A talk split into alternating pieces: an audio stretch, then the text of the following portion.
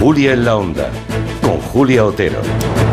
Pues sí, España registró en junio un nuevo récord de empleo. Nos acercamos a los 21 millones de ocupados. Aunque se ha ralentizado un poco la creación de trabajo, la cifra del paro es la mejor desde septiembre de 2008, en tiempos de la burbuja inmobiliaria.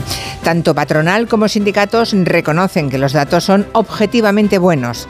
Tanto, fíjense, que el tema económico está desaparecido prácticamente de la precampaña electoral. Es curioso aquella frase histórica de Clinton, aquel es la economía estúpido, que siempre se consideró infalible en tema de la economía, para el triunfo en las urnas o para el fracaso esta vez no funciona. El gobierno no está sabiendo sacar partido de la economía.